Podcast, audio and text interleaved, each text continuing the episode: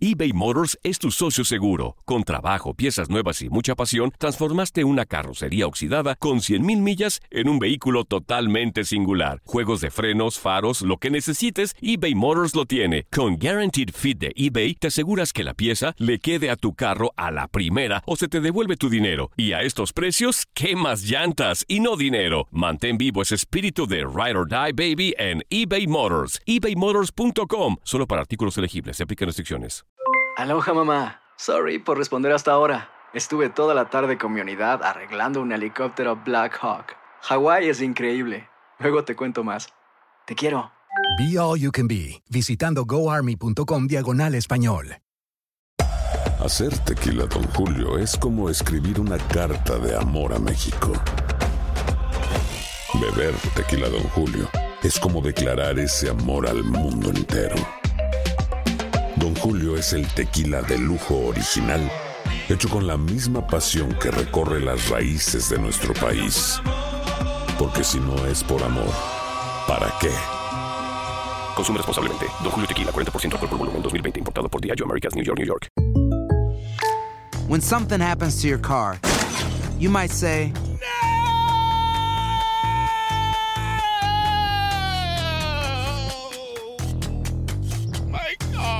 but what you really need to say is something that can actually help. Like a good neighbor, State Farm is there. And just like that, State Farm is there to help you file your claim right on the State Farm mobile app. So just remember, like a good neighbor, State Farm is there. State Farm, Bloomington, Illinois. Estamos entrando a la intimidad de cualquier equipo profesional, al lugar más sagrado para el deportista. Solo los protagonistas pueden entrar aquí. Estamos donde nadie más está antes del partido. Univisión Deportes Radio te lleva a la intimidad del deporte. Iniciamos nuestra transmisión desde el vestidor. De lo íntimo a lo público. Vivimos tu pasión.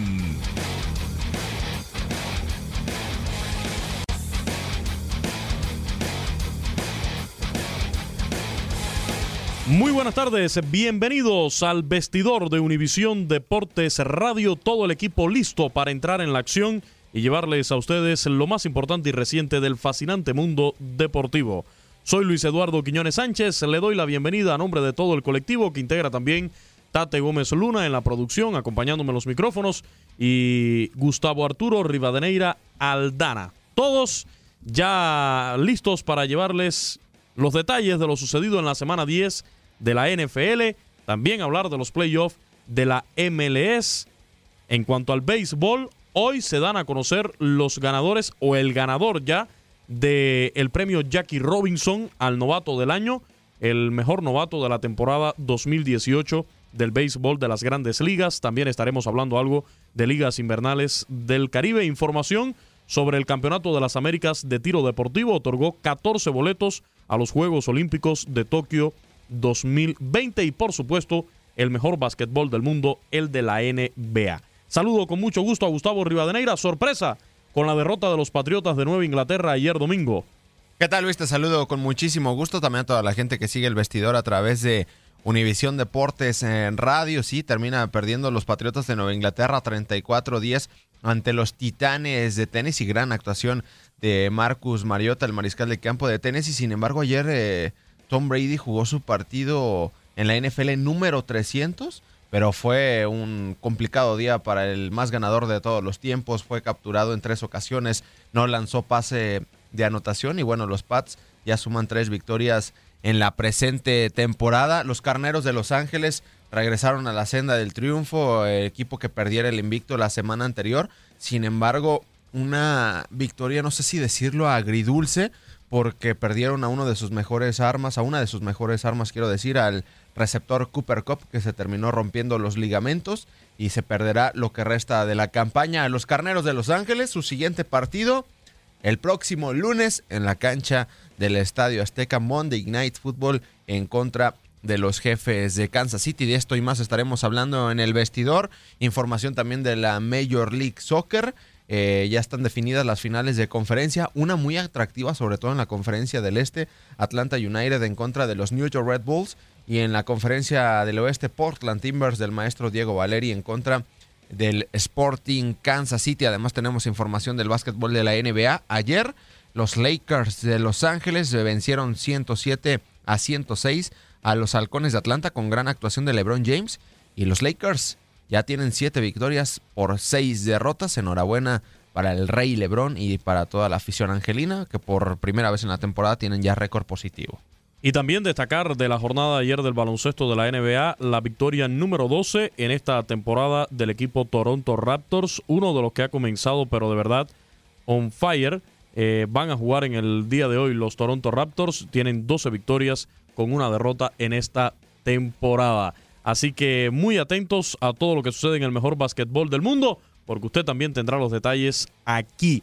Las vías de interacción que tienen nuestros radioescuchas con el colectivo del vestidor, Gustavo. El Twitter, arroba Deportes Radio, arroba Deportes Radio, el Facebook e Instagram, Univisión Deportes Radio, Univisión Deportes Radio, el teléfono en cabina, el 833-867-2346, el 833-867-2346, el celular WhatsApp, 305 297 9697 305 297 9697 para seguirnos por internet solo debes ingresar al link que se encuentra en nuestro Twitter, arroba Radio, descargar las aplicaciones Euforia o TuneIn a través de la página de Univisión Deportes o en Sirius XM en el canal 467 en todos los Estados Unidos. Si se pierde algo de nuestra programación, está el podcast AR19, lo encuentra también en redes sociales. Hay un resumen de todo lo que transmitimos las 24 horas del día.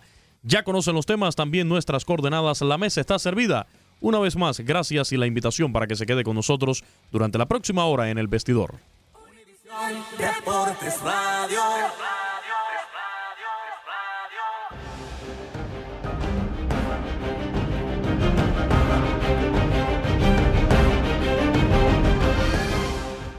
Se jugó la cartelera dominical de la semana 10 de la NFL. Drew Brees continúa con su mágico 2018. El mariscal de campo conectó tres pases de anotación y los Santos de Nueva Orleans sumaron su octava victoria en fila al aplastar 51-14 en calidad de visitante a los bengalíes de Cincinnati. Brees suma 509 envíos a las diagonales, superando los 508 del general Brett Favre, y el surgido en Purdue ya está ubicado en el segundo lugar de todos los tiempos. En el Memorial Coliseum, los carneros de Los Ángeles regresaron a la senda de la victoria al derrotar 36-31 a los halcones marinos de Seattle. Todd Gurley sumó 120 yardas por tierra, además de un touchdown y los dirigidos por Sean McVay barrieron la serie de temporada a sus rivales divisionales. Los Osos de Chicago se afianzaron en la cima del norte de la conferencia americana. Los dirigidos por Matt Nagy con gran actuación de su mariscal de campo Mitch Trubisky derrotaron 36-22 a los Leones de Detroit. Trubisky tuvo 355 yardas y 3 touchdowns para que el equipo de la Ciudad de los Vientos tenga marca de 6 victorias y 3 derrotas. En la ciudad de la música country, los Patriotas de Nueva Inglaterra fueron sorprendidos y aplastados 34 días por los Titanes de Tennessee. Los toleraron 17 puntos en el primer cuarto y nunca pudieron regresar. En el partido 300 en su carrera, Brady no lanzó pases de anotación y fue capturado en tres ocasiones. En Arrowhead Stadium, Pat Mahomes y los jefes de Kansas City siguen arrollando rivales. Ahora derrotaron 26-14 a los Cardenales de Arizona para sumar su novena victoria de la campaña. Mahomes conectó dos envíos a las diagonales con Tyreek Hill para llegar a 31 en su primer primera temporada como mariscal de campo titular de los dirigidos por Andy Reid. Los cargadores de Los Ángeles mantienen su gran temporada. Philip Rivers lanzó dos pases de anotación, Melvin Gordon totalizó 165 yardas y los cargadores sumaron su sexta victoria consecutiva al superar 26 a los Raiders de Oakland. Los dirigidos por Anthony Lynn continúan en segundo lugar del oeste de la conferencia americana solo por debajo de los jefes de Kansas City. En la ciudad del amor fraternal, los vaqueros de Dallas dieron otra campanada en la semana 10 al vencer 27-20 a las Águilas de Filadelfia. Ezequiel Elliott sumó 151 yardas terrestres y anotó en el último cuarto. El equipo de la Estrella Solitaria consiguió apenas su primera victoria como visitante en la presente campaña.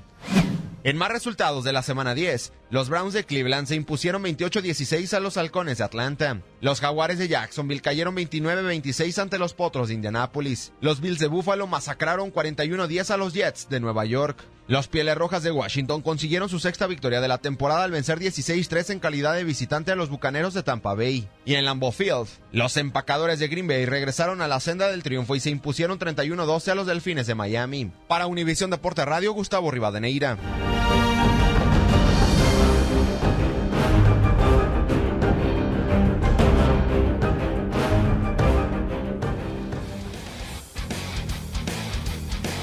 Ahí está el resumen de lo que fue esta semana 10 de la NFL, los resultados de ayer domingo. Perdieron mis delfines de Miami, ganaron los osos de Chicago y esta derrota sorpresiva del el equipo de los Patriotas de Nueva Inglaterra en cuanto a otros resultados llamativos. Siguen ganando los jefes de Kansas City y también con un buen paso recuperando la senda de la victoria el equipo de Los Ángeles Rams. Sí, Los Ángeles Rams que ayer vencieron 36-31 a los Halcones Marinos de Seattle, un duelo, la verdad, muy sufrido en las líneas de apuesta. Los eh, Carneros de Los Ángeles estaban favoritos por 9-10 puntos. Sin embargo, un duelo clásico en el oeste de la Conferencia Nacional se dio el día de ayer en el Memorial Coliseum un duelo que se definió prácticamente en el último cuarto con un balón suelto que termina causando el nuevo jugador de los Carneros de Los Ángeles, ex jaguar, de Jacksonville.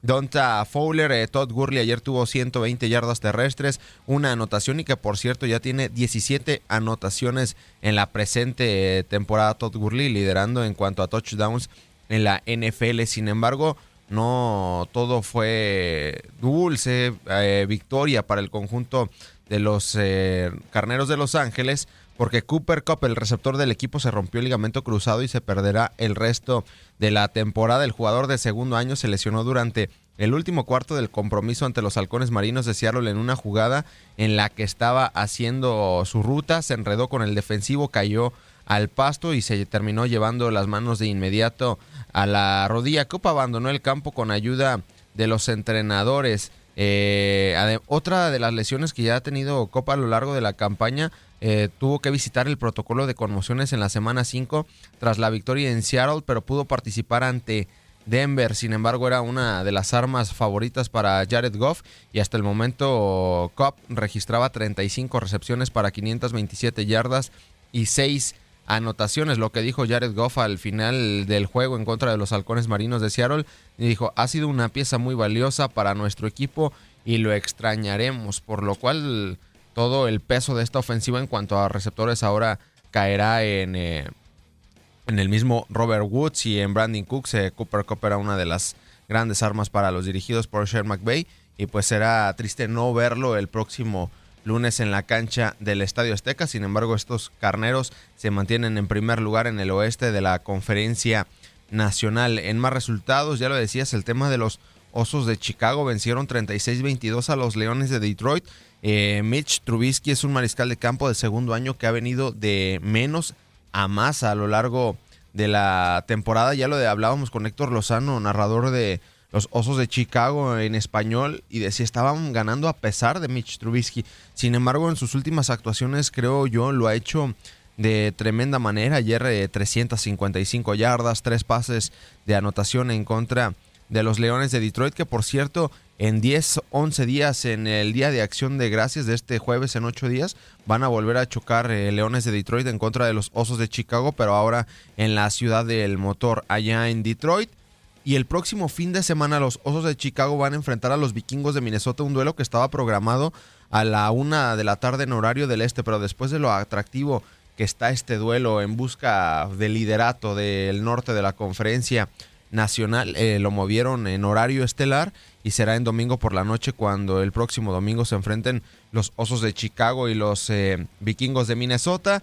Los Santos de Nueva Orleans ayer 51-14 a los bengalíes de Cincinnati los terminaron venciendo. Tuvieron 10 posiciones ofensivas el día de ayer los eh, dirigidos por Sean Payton.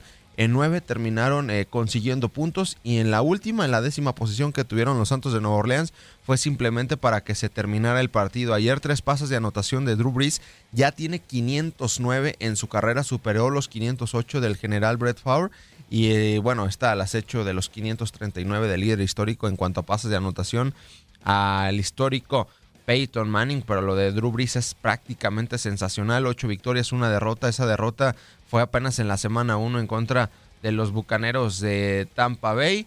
El tema de los Patriotas de Nueva Inglaterra en contra de los Titanes de Tennessee. Los Titanes que habían mostrado una buena versión el lunes anterior en contra de los Vaqueros de Dallas, ahora lo terminaron eh, confirmando, vencieron 34-10 a los eh, Patriotas de Nueva Inglaterra. Su defensiva capturó en tres ocasiones a Tom Brady. La semana anterior había hecho cinco capturas esa defensiva en contra de Dak Prescott. Ahora lo vuelven a confirmar. Anotaron 17 puntos en el primer cuarto y sobre todo la defensiva se portó a la altura en la segunda mitad porque en la segunda mitad no aceptaron un solo punto del conjunto de Nueva Inglaterra. Los jefes de Kansas City se impusieron 26-14 a los Cardenales de Arizona. No cubrieron la línea de apuesta de 16 de 17 puntos. Sin embargo, es otra victoria para mantenerse en el liderato en el oeste de la conferencia americana, además de que tienen el mejor récord de esta conferencia. Eh, Pat Mahomes, dos pases de anotación, ya tiene 31 en la presente temporada. Gran, pero gran campaña. Y pues afortunados de ver, de ver a Pat Mahomes, que también tiene un sistema ofensivo que le ayuda muchísimo. Eh, jugadores sensacionales, Travis Kelsey, Tyreek Hill, que ayer terminó anotando en dos ocasiones. Eh, por otra parte, los Bills de Buffalo aplastaron 41-10 a los Jets de Nueva York. Uno de los duelos que esperamos más malitos dentro de la semana 10. Sin embargo, fue pues, curioso ver a Matt Barkley de mariscal de campo de los Bills de Buffalo porque fue firmado apenas la semana anterior y terminó teniendo un buen partido, dos de anotación, 232 yardas y aplastaron 41-10 a los Jets de Nueva York y estos Bills ya tienen tres victorias en la presente temporada. Los Chargers de Los Ángeles silenciosamente eh, se mantienen en segundo lugar en el oeste de la americana solo por debajo de Kansas City, vencieron 26 a los Raiders de Oakland y bueno, tus Delfines de Miami cayeron 31-12 ante los empacadores de Green Bay. Y por último, los Vaqueros de Dallas, aunque usted no lo crea, ayer ganaron de visitante, vencieron 27-20 a las Águilas de Filadelfia. Primera victoria como visitante en la carretera para el conjunto de los Vaqueros de Dallas. 151 yardas terrestres para Ezequiel Elliott y el multicriticado eh, Dak Prescott, aunque dijo Jerry Jones, el dueño de los Vaqueros de Dallas, que va a tener su extensión contractual, ayer terminó lanzando un pase de anotación. Hoy finaliza la semana 10 de la NFL con un duelo que no promete mucho, pero habrá que ver si Nick Mullens es el mariscal de campo que vimos la semana anterior en contra de los Raiders de Oakland. Hablo del mariscal de campo de los 49 de San Francisco en contra de unos decepcionantes gigantes de Nueva York. Así es, gigantes de Nueva York, una victoria, siete derrotas contra San Francisco, dos ganados, siete perdidos. Hoy desde las 8 y 15 tiempo del este en este Monday Night Football, el cierre de la semana número 10 de la NFL. Univisión Deportes Radio.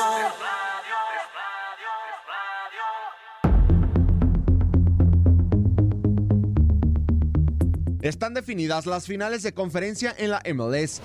El pasado jueves en Century Link Field, en un duelo no apto para cardíacos, Portland Timbers, en calidad de visitante, venció cuatro goles por dos en tanda de penaltis a Seattle Saunders en el partido de vuelta por las semifinales de la conferencia oeste de la MLS. El colombiano Dairon Asprilla marcó el penalti definitivo.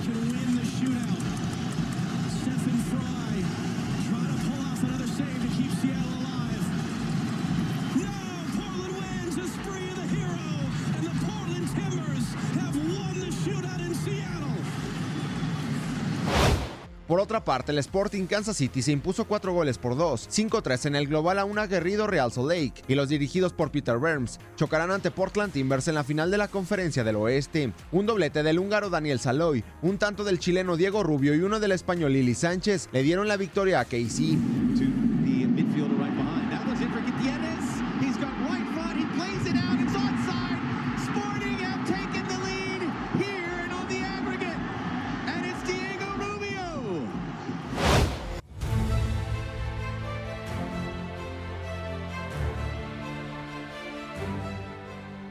En el este, Atlanta United jugará su primera final de conferencia al aplastar tres goles por uno, 4-1 en el global al New York City FC. El cuadro neoyorquino nunca pudo encontrar el camino y fue superado en los 180 minutos por los dirigidos por Gerardo el Tata Martino.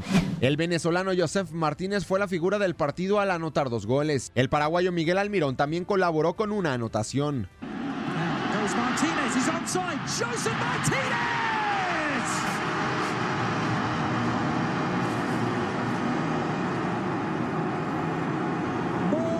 Martinez magic.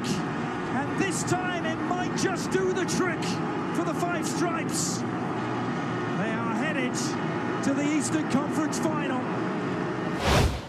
Mientras que en el Red Bull Arena se dio a conocer el segundo finalista de la conferencia este, con un doblete del austriaco Daniel Roger, los New York Red Bulls aplastaron 3-0 a Columbus Crew y con un 3-1 global, los dirigidos por Chris Armas mantienen su tremendo año en la MLS.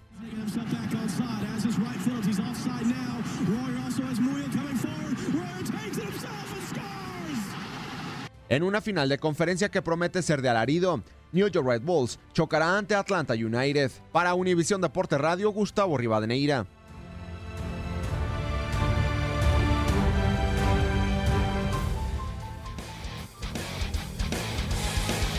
Ahí está la información de los playoffs de la MLS. Tenemos declaraciones del técnico argentino Tata Martino, el probable futuro director técnico de la selección mexicana de fútbol el director técnico actualmente del Atlanta United que va a enfrentar al Red Bulls. Aquí escuchemos sus declaraciones.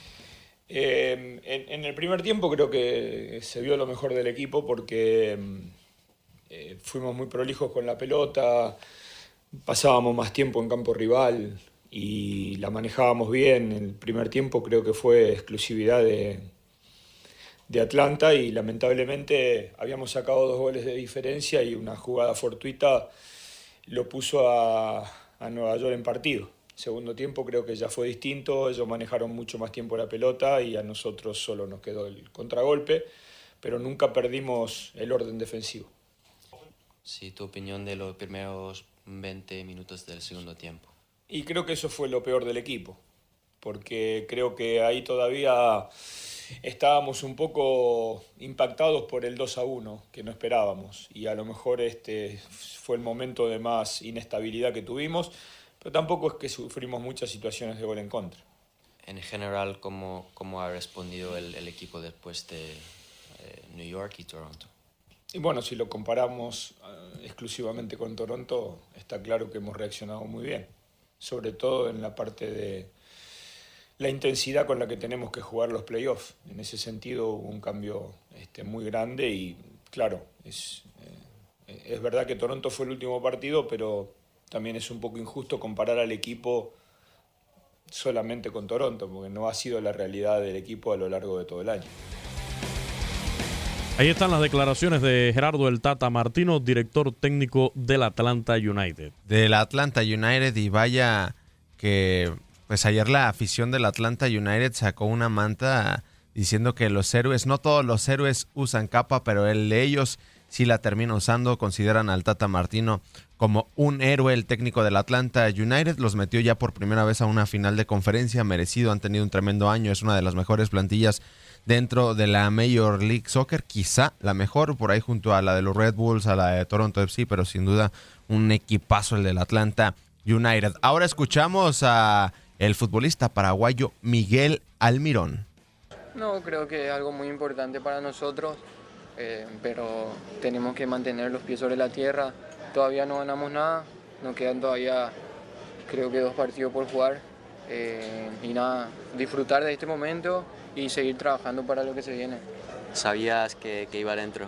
no, eh, estuvimos hablando con Joseph, la idea era hacer dos toques pero nada, me tuve confianza y gracias a Dios fue adentro. Miguel, tu primer gol de tiro libre como profesional, ¿sí o no? Sí, hice uno en la escuela de fútbol con Cerro Porteño y después no, creo que, creo que fue un milagro. Miguel, repito, ¿cómo te han hecho muchas faltas? O sea, te están haciendo muchas faltas, te están unas entradas que son como cuestionables. ¿Estás acostumbrado a eso o te estás acostumbrando a ese tipo de, a ese tipo de trato de los, del otro equipo en los playoffs? No, creo que uno está acostumbrado a eso, el fútbol es así. creo que también los árbitros deben saber manejar eso, pero nada, seguir trabajando eh, es cosa que, que pasan dentro, del, dentro de la cancha, afuera se termina todo. Que jugaste con muchísima energía, ¿qué, tan emocionado estaba para, para este partido? No, creo que jugar esta clase de partido uno no necesita motivación. Eh, la motivación es jugar a estadio lleno, eh, jugar una semifinal eh, y nada, un trato de entrar a divertirme dentro de la cancha, que, que estos partidos se juegan una vez en la vida y hay que disfrutarla. Las palabras del futbolista Miguel Almirón, que seguramente vive ya sus últimos días como futbolista del Atlanta United, porque se especula que en el mercado de invierno pasará al fútbol inglés, es de lo que se ha hablado en las últimas semanas. ¿Qué decía la manta ayer en el Mercedes-Benz Stadium acerca de Gerardo el Tata Martino de la afición del Atlanta United? No todos los héroes usan capa, pero el nuestro sí. Gracias Tata, recordar que ya no renovó como director técnico del Atlanta United, pero sí va a terminar este año. Nos vamos al corte comercial aquí en el vestidor de Univisión Deporte Radio. Al regreso, después de conocer de NFL MLS, tenemos información de béisbol y también del mejor básquetbol del mundo de la NBA. Más información en el vestidor de Univisión Deporte Radio, corte comercial y regresamos.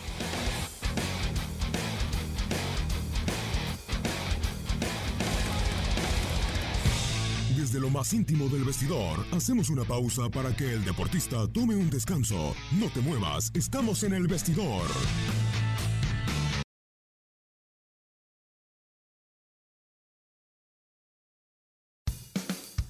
Seguimos con la intimidad del deporte desde el vestidor. Continuamos con toda la información exclusiva.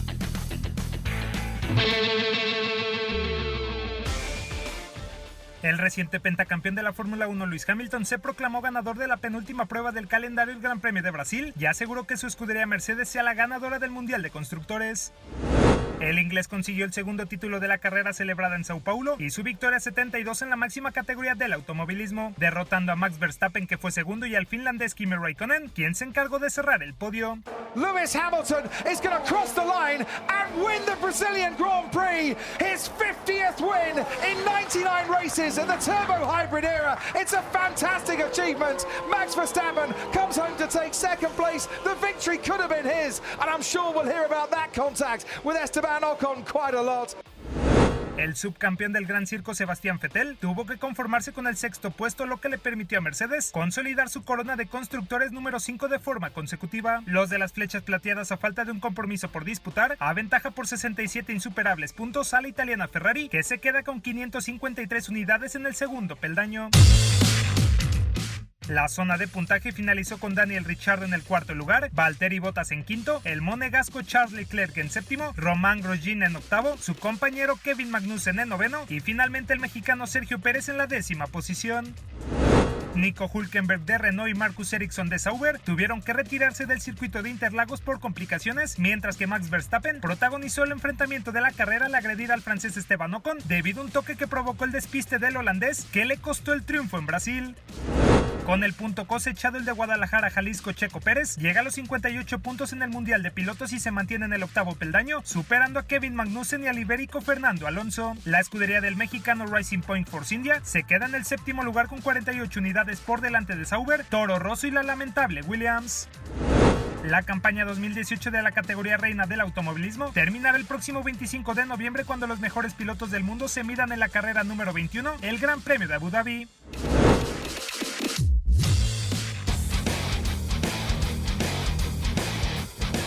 Estamos de regreso en el vestidor de Univisión Deportes Radio y está la información de lo sucedido en el Gran Premio de Brasil. Victoria del inglés Luis Hamilton de Mercedes. Tenemos en la línea telefónica al buen amigo Sam Reyes para hablar de lo que está sucediendo en la Fórmula 1 ya cuando queda solamente un gran premio para que finalice esta temporada. Bienvenido al vestidor de Univisión Deportes Radio. ¿Qué tal? ¿Cómo estás? Muy bien, qué gusto saludarte. La verdad es que este fin de semana ha sido totalmente atípico. Primero porque se esperaba que el clima pudiera afectar incluso la misma competencia como lo había hecho en la misma sesión de calificación donde realmente eh, pues hemos visto un desesperado Sebastián Vettel por tratar de meterse en los puntos y que la FIA lo manda de alguna manera a pesarse en un momento crítico y esto les quitó la oportunidad de hacer el cambio de llantas como se debía y de ahí sale justamente el primer lugar para Lewis Hamilton. Pero después lo que hemos visto han sido eh, pues grandes chispazos especiales de parte, por ejemplo, eh, de Marcus Ericsson, que como ya estábamos escuchando en la crónica no pudo terminar la competencia, pero que se mete entre los primeros 10. Charles Leclerc con un Sauber del cual a principio de año nadie daba un peso por ellos y bueno, pues ahora también ha terminado el mismo Charles en el séptimo sitio como el mejor del resto de todos los pilotos de la máxima categoría y pues qué decir, ¿no? De lo que había sucedido incluso con el equipo Force India y la estrategia que estaban tratando de manejar con Sergio Pérez después después de que primero no se mete a la tercera sesión clasificatoria, bueno, pues también lo importante había sido el que pudieran meter una estrategia por cambio de neumáticos, apostando a que llegara la lluvia, pero la verdad es que la lluvia nunca llegó, así que Checo tuvo que trabajar un poquito de más para poder mantenerse entre los 10 primeros y al menos sumar un puntito. Pero ¿qué fue lo que pasó con Checo? Estas son las palabras del piloto jalisciense. Creo que sí, nos funcionó, era la, la estrategia correcta. Quizá perdimos un poco de distancia en el primer stint, pero pudimos rescatar la posición con, con Gasly, que iba en nuestra misma estrategia en el primer stint. Y ya después eh, estábamos bastante lejos, ¿no? Creo que lo que nos faltó todo el fin de semana ha sido ritmo. Eh, terminamos donde, donde merecíamos, donde teníamos el ritmo para acabar. Y bueno, al final rescatamos un punto en un fin de semana complicado. Eh, era una buena oportunidad, ¿no? Con Hulkenberg fuera de la pista eh, para recortar la distancia, la lluvia nunca llegó. Y en fin, ahora ya se, se complica mucho para Abu Dhabi, ¿no? Para poder eh, ganarle la posición. Sí, ahora ya con muchas ganas, ¿no? De terminar la temporada. Ha sido una temporada larga con, con muchas cosas que han pasado dentro y fuera de la pista. Entonces sí, con ganas de acabar, pero terminar con un buen resultado en Abu Dhabi.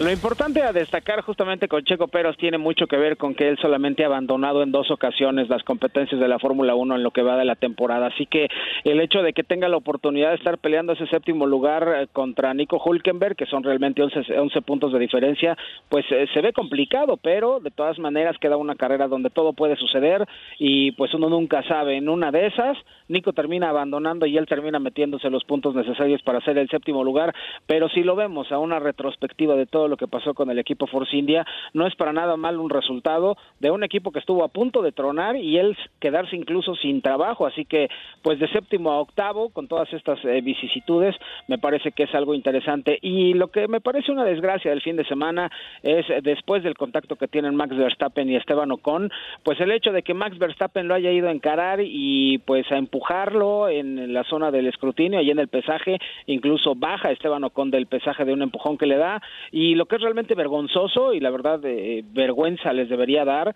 a la gente de la FIA y los comisarios que dieron el, el castigo final para Max Verstappen es dos horas de, com- de trabajos comunitarios eh, para cumplirse de aquí a seis meses cuando lo pida la FIA y la verdad eso equivale a darle palmaditas en la espalda y chiquito no lo vuelvas a hacer, pórtate bien, ¿no?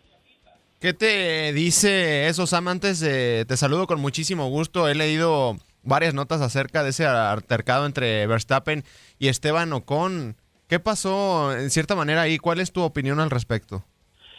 Mira, la verdad es que bajo mi punto de vista, y la verdad es un punto de vista muy personal y, y será respetable si alguien piensa distinto, me parece que los dos tienen parte de culpa. Primero, Esteban Ocon de pronto llegó a una etapa muy muy rápida, alcanza en la subida de la entrada de los pits al- a, Max Verstappen, que era el líder de la competencia en ese momento, y él traía un ritmo endemoniado, le recorta prácticamente segundo y medio de ventaja y eso, para quienes sabemos del automovilismo, es muchísimo, muchísima velocidad de diferencia, porque además Max Verstappen venía administrando su, su liderato, porque venía con un ritmo un poco menor, justamente para terminar la carrera con esa parada de pits que tenía hasta el momento.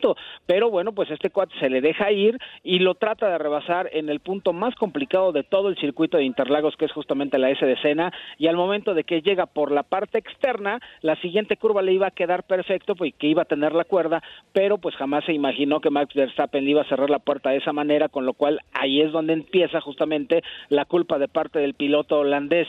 Los dos tienen la culpa porque los dos se aventuraron a hacer cosas eh, en un lugar donde no debían, ninguno de los dos pensó en la seguridad y tampoco pensó en que podían tener un toque, me parece que eso ha sido un poco eh, atrevido de los dos muchachos, que aparte son de los más jóvenes de la máxima categoría, pero lo que sí no tiene nombre es que después de la competencia lo haya ido a buscar Max Verstappen para empujarlo y para ponerse violento con él en el pesaje, lo cual es eh, perfecto, eh, pues eh, inequívoco decirlo, tal cual las autoridades actuaron de una forma totalmente timorata y las autoridades timoratas crean monstruos. Ahora, si lo vemos por el lado de la publicidad, esto le viene muy bien al equipo austriaco de las bebidas energéticas porque todo mundo está hablando de su marca, todo mundo está hablando, por ejemplo, de lo que pasó con Esteban Ocon y bueno, pues esas imágenes le han dado la vuelta al mundo. Hablando de la publicidad, por supuesto que les viene bien, buena o mala publicidad, están hablando de ellos. Lo que no me gusta es que la FIA, en lugar de poner un ejemplo, un castigo ejemplar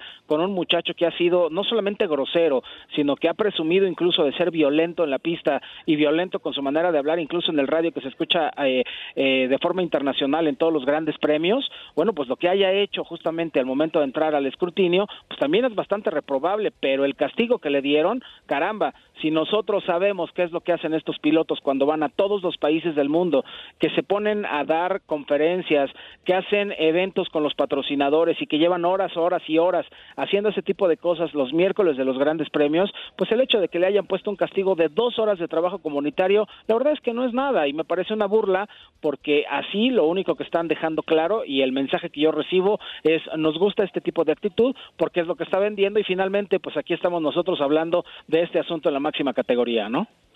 Sam, el día de ayer eh, Mercedes hizo historia en la Fórmula 1, eh, se coronaron pentacampeones. ¿A qué se debe el éxito, Sam, de esta escudería? Híjole, yo creo que tendríamos que hablar de todo lo que ha sucedido por la historia de Mercedes en esta siguiente época que ha tenido en la máxima categoría, porque todo esto ha sido un trabajo en conjunto liderado por un eh, Toto Wolf que es eh, un poquito más que perfeccionista y que recuerda a mucha gente la manera en la que trabajaba Ron Dennis cuando el equipo McLaren se había hecho multicampeón. Eh, ahora cinco veces campeón del mundo de forma consecutiva, lo han logrado muy bien, justamente empatando pues una marca importante con Ferrari, han rebasado los cuatro campeonatos del mundo que tenían de forma consecutiva los austriacos del equipo de Dietrich Mateschitz y me parece que todo ese trabajo con Michael Schumacher, con Toto Wolf ha rendido los frutos que también trajeron Ross Brown, que alguna vez fue el jefe del equipo con su mismo nombre, y que además ellos nunca dejaron de preguntarle a la FIA qué era lo que podían y no podían hacer con respecto al reglamento técnico. Esto les dio una ventaja por encima de todos los demás que no lo preguntaron tanto, y la verdad es que hay que decirlo, incluso con todos los avances que han tenido todos, hasta suerte han tenido, porque también el equipo Ferrari que había avanzado tanto, pues tuvieron muchos problemas, primero con los errores que comete Sebastián Vettel, los errores que cometen el mismo equipo italiano y con esto pues también entregaron un campeonato que parecía la primera mitad del año que podría estar pintado de rojo. Sam, la última de mi parte con el campeonato de constructores y el de pilotos ya definidos, eh, ¿qué debemos de esperar del Gran Premio de Abu Dhabi?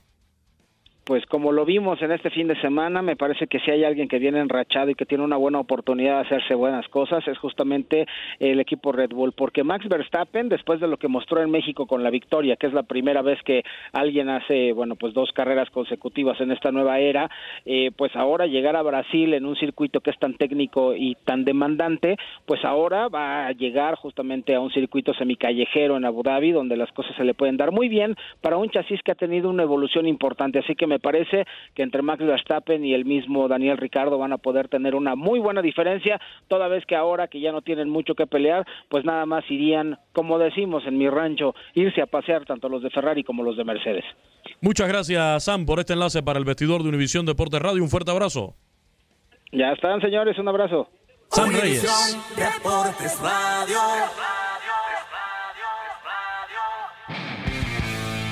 Total de 14 cuotas olímpicas para Tokio 2020 y más de 200 panamericanas para Lima 2019 se entregaron en el decimosegundo Campeonato de las Américas de Tiro Deportivo, que tuvo por sede a la ciudad mexicana de Guadalajara. 635 tiradores de 24 países se dieron cita en el Club Cinegético Jalisciense a las afueras de la urbe Tapatía, donde compitieron en las modalidades de rifle tres posiciones y rifle de aire, pistola de aire, pistola deportiva y tiro rápido, y en escopeta fosa olímpica y skid. El presidente de la Federación Internacional, Olegario Vázquez Raña, valoró el evento en declaraciones exclusivas a Univisión Deportes Radio. A nivel competitivo está a nivel olímpico, está muy bien. Eh, la competencia ha estado muy bien organizada, las instalaciones están muy, muy buenas. Entonces es una competencia totalmente a nivel mundial. Es importante las cuotas olímpicas. El país que las gane, y al ganarlas aquí ya no las gana en el otro lado. Entonces ya los que queden en segundos puestos en otros países de América uh, automáticamente van tomando los puestos. Pero ha estado muy bien, o sea, ha estado Hay varios países que han ganado ya cuota. Además de ocho representantes de la delegación de los Estados Unidos, en el Campeonato de las Américas de Tiro Deportivo consiguieron su clasificación a los Juegos Olímpicos Tokio 2020 en la pistola rápida el cubano Leuris Pupo, campeón de la cita estival Londres 2012, y en la fosa olímpica el peruano Alessandro de Souza, el mexicano Jorge Orozco y en esa misma modalidad la guatemalteca Adriana Ruano, así como la canadiense Linda Kieco en la pistola de aire y la chilena Francisca Corbeto en el esquí. Para Univisión Deportes Radio, Luis Eduardo Quiñones.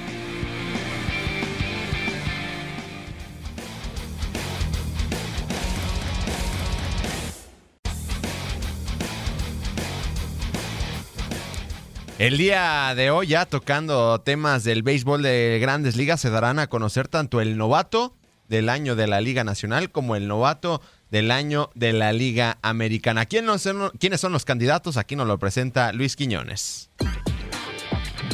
Este lunes el béisbol de las grandes ligas dará a conocer los ganadores del premio Jackie Robinson al novato del año de la temporada 2018. Estos son los nominados finalistas. Por la Liga Nacional, el venezolano Ronald Acuña Jr. de los Bravos de Atlanta. Terminó la temporada con promedio ofensivo de 293, segundo entre los novatos de la Liga Nacional. 127 hits, segundo del viejo circuito, 26 jonrones, líder de la Liga Nacional y 64 carreras impulsadas en el tercer lugar. El dominicano Juan Soto de los Nacionales de Washington, tercero en averaje en la Liga Nacional con 292, segundo en jonrones con 22, tercero en hit conectados con 121 y líder en carreras impulsadas entre los debutantes del viejo circuito con 70. Walker Buehler, lanzador de los Dodgers de Los Ángeles.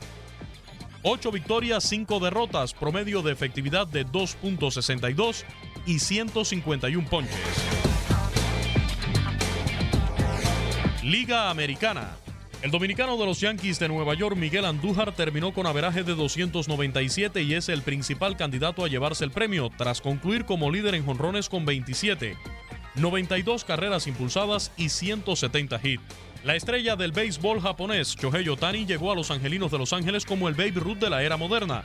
Concluyó su actuación como lanzador con cuatro victorias, dos derrotas, promedio de efectividad de 3.31 y 63 ponches.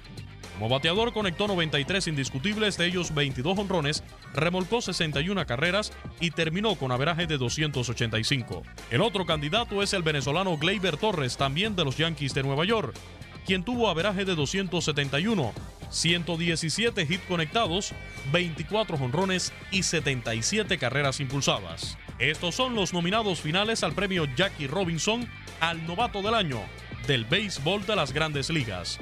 Para Univisión Deportes Radio, Luis Eduardo Quiñones.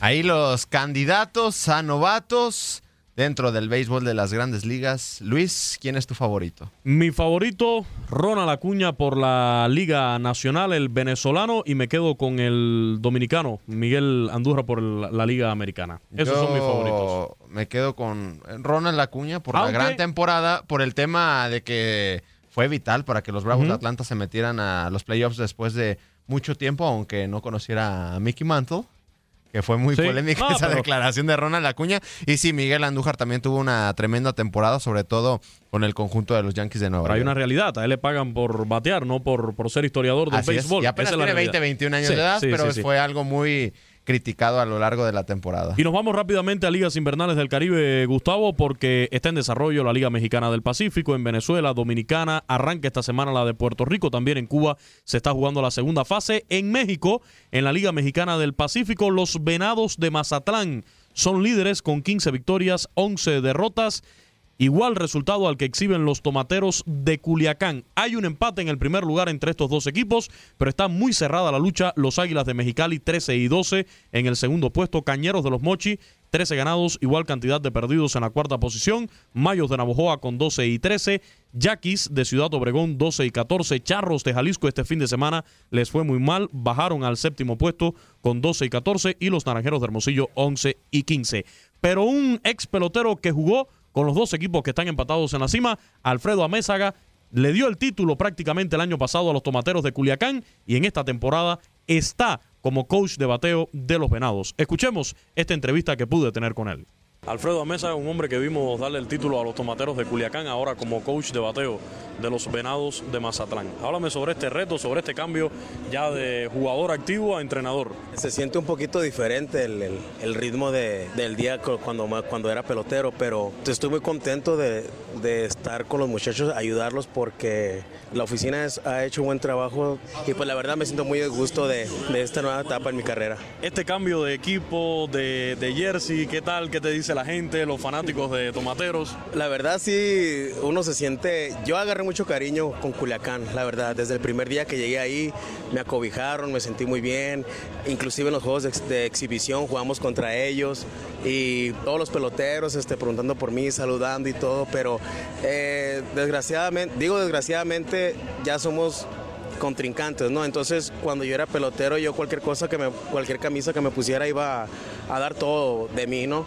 Sí extraño mucho a, tomateros de Culiacán y a la gente de Culiacán. En, este, en estas ligas invernales del Caribe vemos muchos jugadores que deciden seguir jugando hasta que puedan. No sé qué edad tengas actualmente, pero cómo llega esa decisión, creo que la familia influye mucho también, quizás un poco el agotamiento de tantas temporadas. ¿Cómo llega esa decisión de decir, hasta aquí voy a jugar, quiero dejar una buena imagen, salir en un buen momento y dedicarme ahora a transmitir mis experiencias? Decidí ya retirarme en, la cima. Este, yo quería retirarme yo, entonces no quiero que me retire un equipo de, béisbol. Entonces, gracias a Dios y la Virgen, terminé campeón en, verano con, con, Tijuana, terminé campeón en, con Culiacán el año pasado. Y yo creo que fue una señal también de, Diosito que me dijo, ¿sabes qué? Te, voy a dar esto para que termines tu carrera bien y, y, ya salgas bien por la puerta grande. Entonces, eso fue lo que decidí. Fue un poquito difícil este, pensar retirarme, pero todavía me siento muy bien, pero yo creo que una de las mejores decisiones que he tomado gracias a mi esposa porque también fue uno de los motivos por qué me retiré para estar con la familia, estar más con mi esposa. Inclusive mi esposa me dijo, ¿sabes qué? Yo creo que ya, ya estamos listos para estar este, juntos y esa fue la decisión. Hablemos ahora del equipo. Eh, en los primeros lugares hay un empate ahí, eh, muy cerrado el standing de los equipos en esta Liga Mexicana del Pacífico. En el caso específico de la ofensiva, tu trabajo, ¿cómo lo has visto? ¿Cómo lo han eh, aceptado los jugadores? ¿Cómo ha visto el desempeño del bateo de los venados?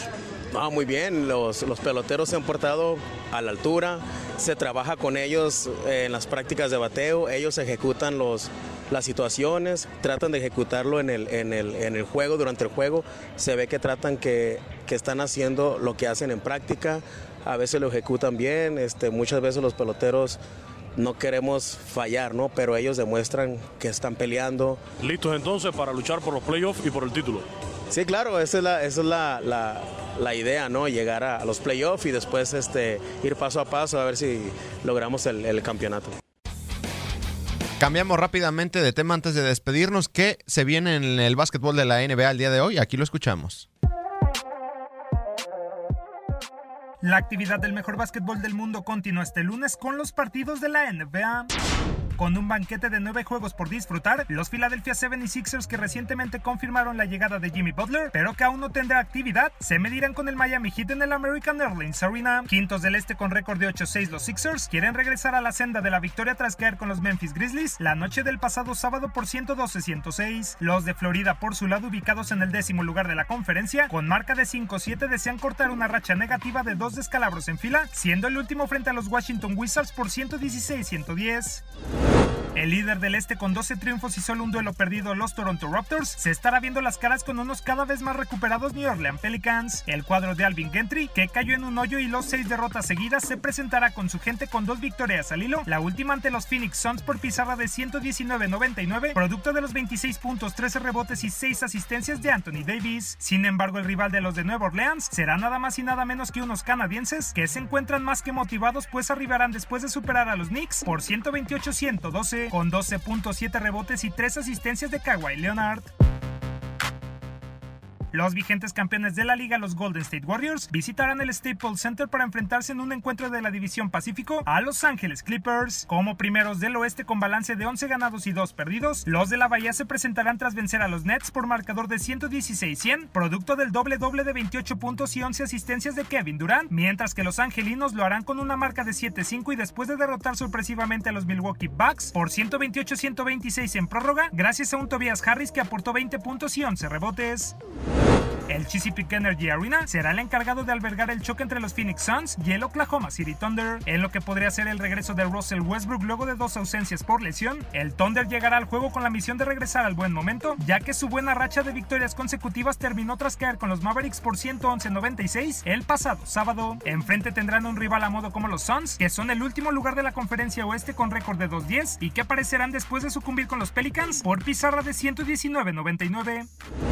En otros partidos, los Mavericks irán contra los Bulls, los Spurs chocarán con los Kings, el Jazz irá ante los Grizzlies, los Timberwolves recibirán a los Nets y finalmente el Orlando Magic visitará a los Wizards. Así llegamos al final de esta emisión del Vestidor. Que tengan todos una excelente tarde.